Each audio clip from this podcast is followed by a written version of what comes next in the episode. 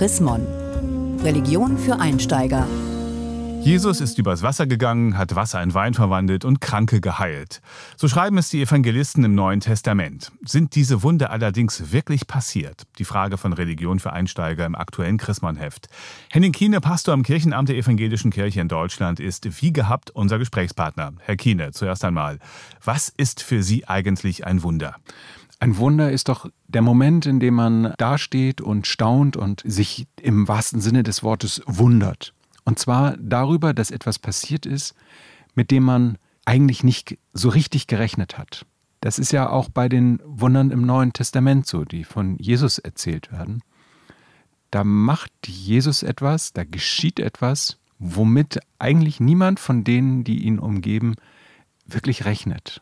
Also eine Heilung eines Kranken, eine Auferweckung eines Toten, das ist so undenkbar, dass niemand sich das vorstellen kann. Und es passiert dann eben doch. Sind denn die Wunder von Jesus tatsächlich passiert oder sind es einfach nur Erzählungen von Wundern? Wenn Wundergeschichten im Neuen Testament erzählt werden, dann werden sie erzählt, um etwas anderes damit deutlich zu machen.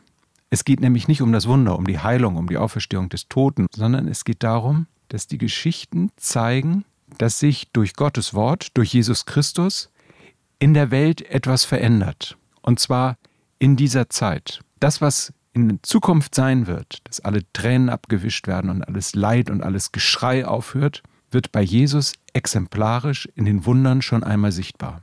Insofern geht es bei den Wundern nicht um die Wunder, sondern es geht darum, dass das Reich Gottes schon mal in der Gegenwart sichtbar wird. Heute können wir ja wissenschaftlich erklären, warum diese Jesus-Wunder so eigentlich nicht passiert sein können. Vor 300, 400 Jahren konnte man das noch nicht. Hatten die Wundergeschichten damals eine andere Funktion? Sie waren immer Trostgeschichten. Sie haben immer die Sehnsucht nach einem heilen Leben immer reflektiert. Egal wie aufgeklärt man die Bibel gelesen hat oder nicht. In jedem Fall haben die Leute gelesen, dass unter Jesu Wort sich tatsächlich die Realität ändert. Und so ist es ja auch. Die Wirklichkeit ändert sich. Es passieren ja täglich Wunder. Wer glaubt denn nicht gerne daran, dass es tatsächlich das Wunder gibt, dass der Krebs auch wirklich geht? Also die Bereitschaft, an Wunder zu glauben, ist ziemlich ausgeprägt. Und zwar ist sie gut ausgeprägt. Darf man denn einen Glauben auf Wundern aufbauen? Wird man da Jesus überhaupt gerecht, wenn man so denkt? Also Jesus selbst war, wenn man das mal so ganz klar sagen möchte, war selbst kritisch mit seinen eigenen Wundern und nimmt sie immer zurück. Außer dem Wunder mit der Speisung der vielen tausend Menschen. Das nimmt er nicht zurück. Dass die Speisung der Menschen, die Teilhabe am Brot des Himmels und an Gott, die wird immer im Überfluss erzählt. Also, Jesus selber war ein wunderkritischer Wundertäter. Nun ist ja in der katholischen Kirche der Wunderglaube noch einigermaßen verbreitet. Nur wer ein Wunder vollbracht hat, darf zum Beispiel selig oder heilig gesprochen werden. Hat das noch was mit unserer Zeit zu tun? Also ich bin an der Stelle norddeutscher Protestant. Äh, ich sage immer, nein, das ist doch wohl wirklich nicht mehr Realität. Aber irgendwo denke ich dann, ja, wo ist denn eigentlich das Wunder? Ich würde es gerne mal sehen und bin dann verblüfft darüber, dass es tatsächlich Menschen gibt, die erzählen können, wie Wunder passiert sind in der Gegenwart. Das höre ich mir dann an und ich wünsche vielen Menschen, dass sie solche Wunder auch erleben können.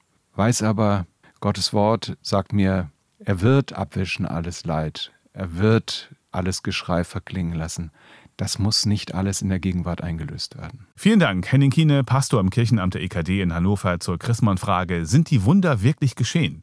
Haben Sie Fragen oder Anregungen? Dann schreiben Sie uns unter leserbriefe.chrismon.de. Mehr Informationen unter www.chrismon.de